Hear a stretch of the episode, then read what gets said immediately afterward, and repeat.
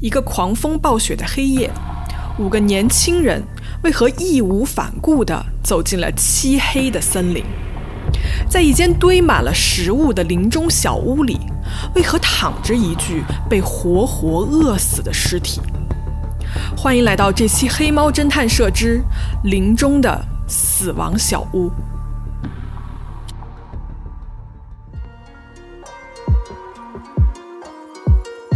大家好，我是咪仔，我是草莓，这里是黑猫侦探社，一个专门讲述罪案的播客。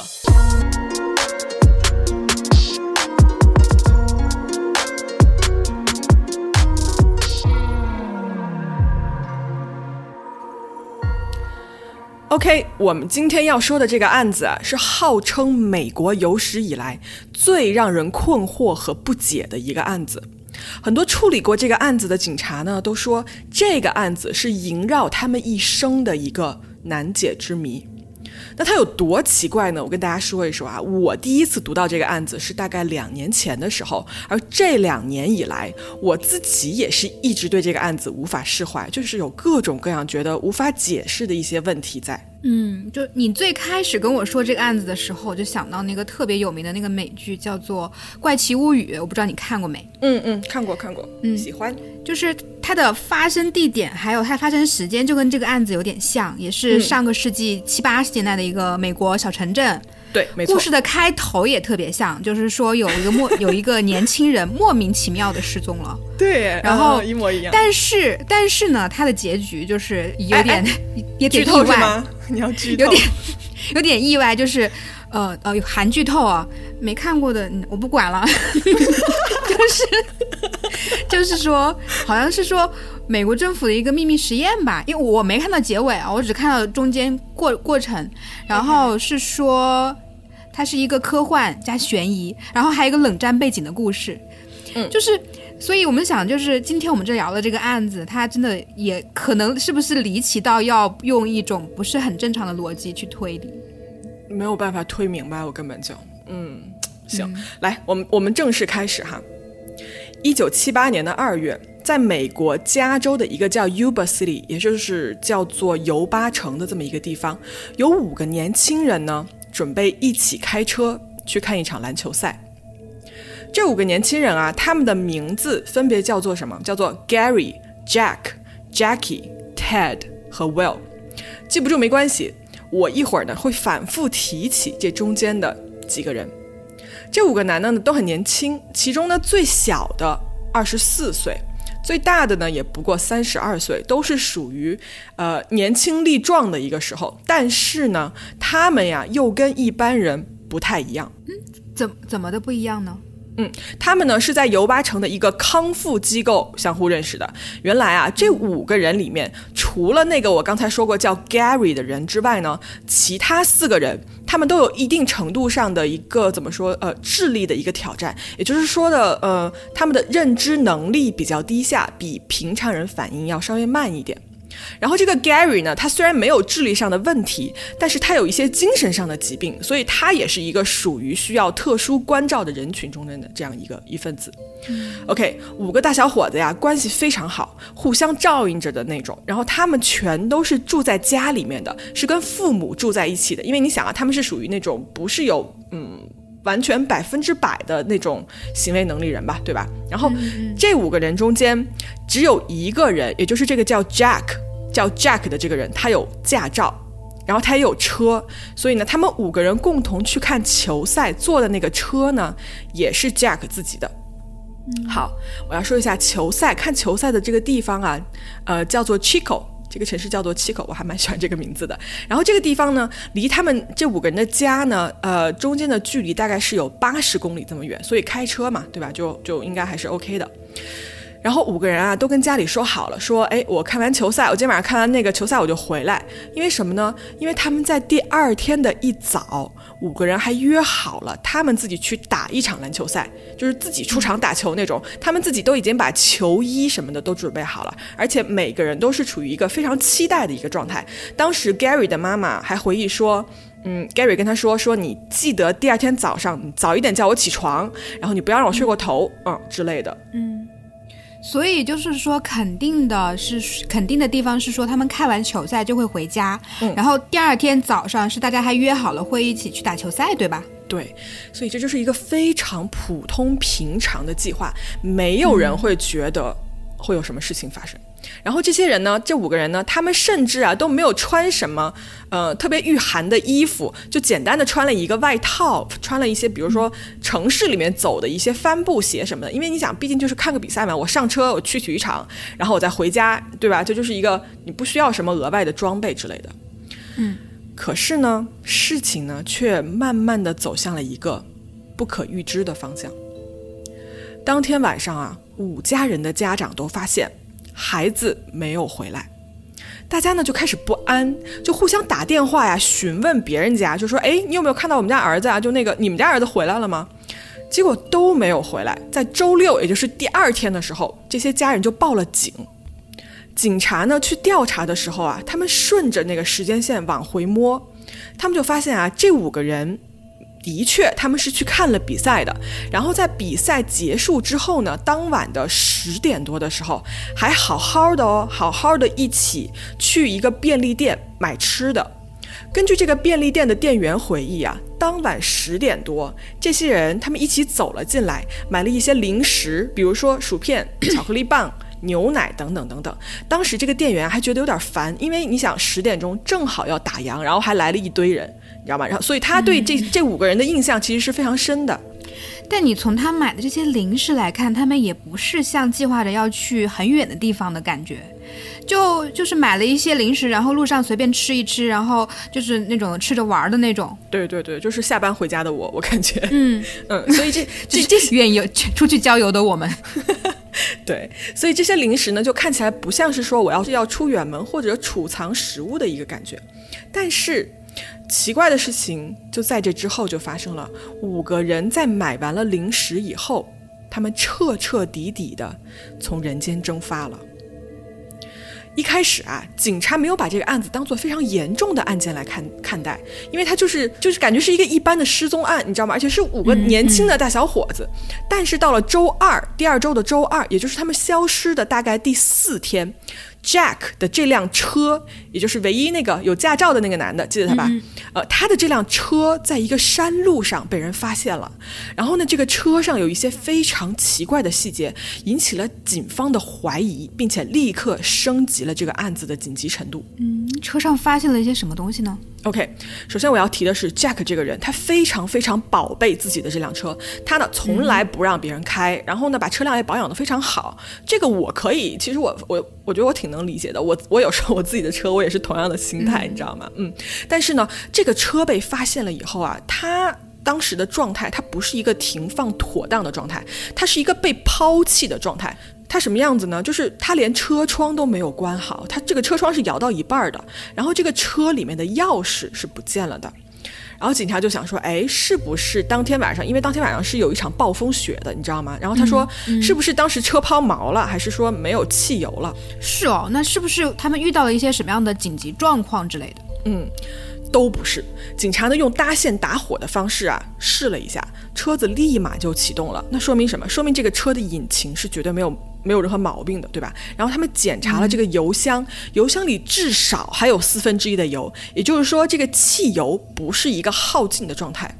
然后大家就想问说，哎，你说是不是因为暴风雪太大把车困住了呢？也不是，这个车停的位置啊不是雪非常深的地方，所以这个车并不是被困住了。而且你想，就算他是被困住了，五个年轻力壮的大小伙子，是不是也可以很容易的一起把这个车推出来？我有个问题，就是这个车发现的位置在哪儿啊？嗯，好问题。这个车发现的位置也很奇怪。照理说啊，你看完球赛对吧？你就是两点，然后你从 B 点再回到 A 点对吧？你就应该回家。好看球赛的那个叫 Chico 的那个地方是在他们家的北边，但是发现这个车的位置是在他们家的东边。那也就是说，他们开车呢，比赛完了以后，他们根本就没有往家的那个方向开，而是开向了一个另外很远的地方，连方向都跟家完全不一样。那是不是迷路了呢？嗯，你又问到了，但是我觉得啊，没有。你知道为什么？因为警察在车上发现了四张加州的地图，大小详尽全都有，所以他们不应该会迷路。然后呢，在这个车上呢，还发现了食品的包装袋，也就证实了便利店的店员之前我们刚才说过的那些话，就是他们确实是去便利店买了一些零食。OK，以上发现的这些事情啊，说明一个事儿：这个开车的人如果是 Jack 他自己的话，又或者如果他是别人来开这个车的话，这个人这个司机的脑子里面。他是知道要去哪儿的，又或者说这个司机是有一个大概的意识和概念的。然而矛盾就来了，Jack，包括车上的其他四个人，这五个人没有一个是喜欢户外的人，他们都不喜欢这种深山老林啊什么的这种探险的活动，而且开到这个位置已经不是公路了啊，是山路，非常的崎岖。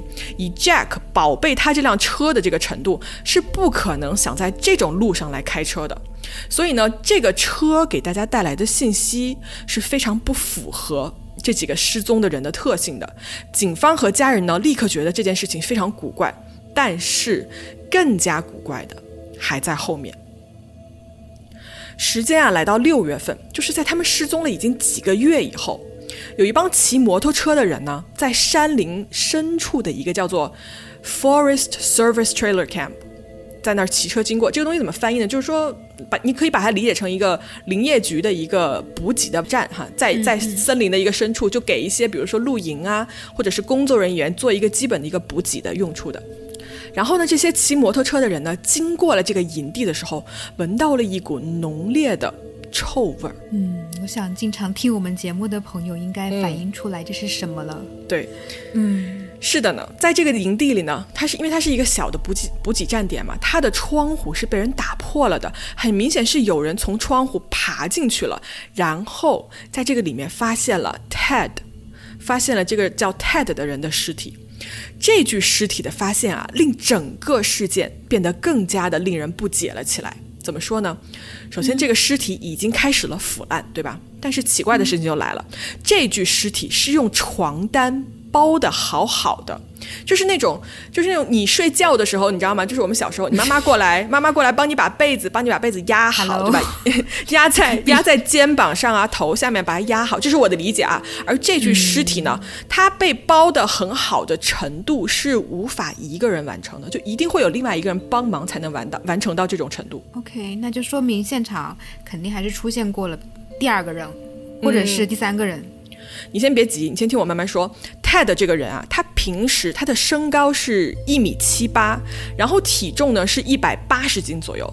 但是这具尸体发现的时候，他的体重只剩下九十斤左右。也就是说，从他失踪的那一天开始，到他被发现，他的体重几乎消失了一半。那也就是说，他并不是失踪那天就死的，不是。问题就来了，法医根据现场啊，他的胡子你知道吗？就尸体上他的胡子已经长得很长了。然后呢，法医呢根据这个胡子生长的长度来推测，他们在二月份消失了以后，Ted 活了有大概八到十三周的时间这么长，也就是在这两到三个月里，Ted 一直都活着。那他活着还能够瘦成这个样子，也就是他有可能是没有吃的，然后。被活活的饿死了，嗯，所以到这儿啊，这就是这个案子最令我不解的地方了。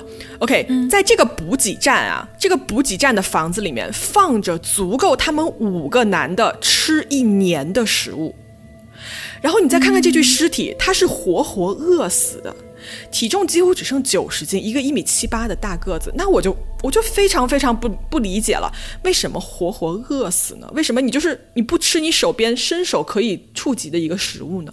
那是不是他们这个补给站的这个粮食存放的地点太过于隐蔽，然后他们没有看到？No，在现场啊就发现了十二个已经打开并且吃掉的罐头，但是这就是所有的他们吃掉的东西，也就是说。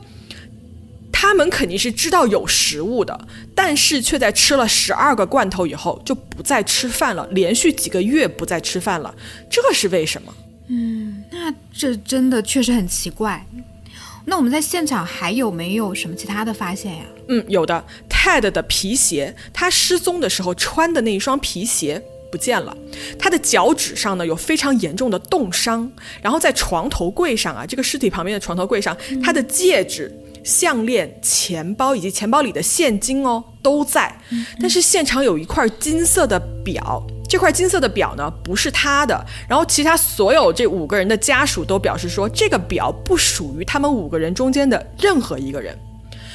而且我还有一件想说的事情，就是在这个补给站里面，从来没有过生火取暖的痕迹。你想一下啊，在他们消失的这两两到三个月的这时间里面，全都是冬天。就天气非常寒冷，你想它那个雪啊，暴风雪下起来几乎是一米多深，这么冷的天气，这个屋子里面呀有很多可以生火的设备，木材、火柴都有，甚至啊，甚至这个屋子是有暖气的设备的，你只要简单的打开一个开关，你就可以取暖。但一点儿都没有，这个屋子完完全全没有任何试图取暖的一个痕迹，就连那个被打碎了的窗户，也从来没有人试图去把它堵上，不让风灌进来。然后 Ted 呢，就在这样一个拥有取暖设备、拥有充足的食物的情况下，缓慢的把自己饿死了。OK，那我还想问一下，这个补给站离他们的车的距离有多远啊？就是 Ted 是。就是有没有想过是怎么样从他的车到这个呃房间的？嗯嗯嗯，好问题。这个补给站啊，离找到车子的那个地方大约有三十二公里的距离。当天晚上他们失踪的那天晚上，那场暴风雪的积雪高度达到了一点五米，而且很多天都没有化，你知道吗？就是非常大的一场暴风雪。那你想一想，在这样子的暴风雪的情况下，为什么这几个年轻人要抛下？还有汽油的暖和的车子，在一点五米深的积雪中，义无反顾地走向这个森林的深处，而且一直行进了三十二公里这么远。对呀，而且他们当时穿的衣服也非常的单薄。对，就就感觉，是不是有一种森林里是有什么东西在吸引着他们，或者是召唤着他们，或者是一股什么力量，让他们进到这个森林里面去？嗯嗯，而且。就是现在还只找到了这一个人吗？那其他的另外的四个人呢？另外这四个人的踪迹啊，就更加令人不解了。而且啊，这个时候出现了一个当晚，就是他们失踪当晚关键的目击证人，他所提供的信息啊，所告诉警察他所看到的这些东西，让这个本来就扑朔迷离的失踪案添上了更加诡异的一幕。感谢收听这期节目，我们下期接着说。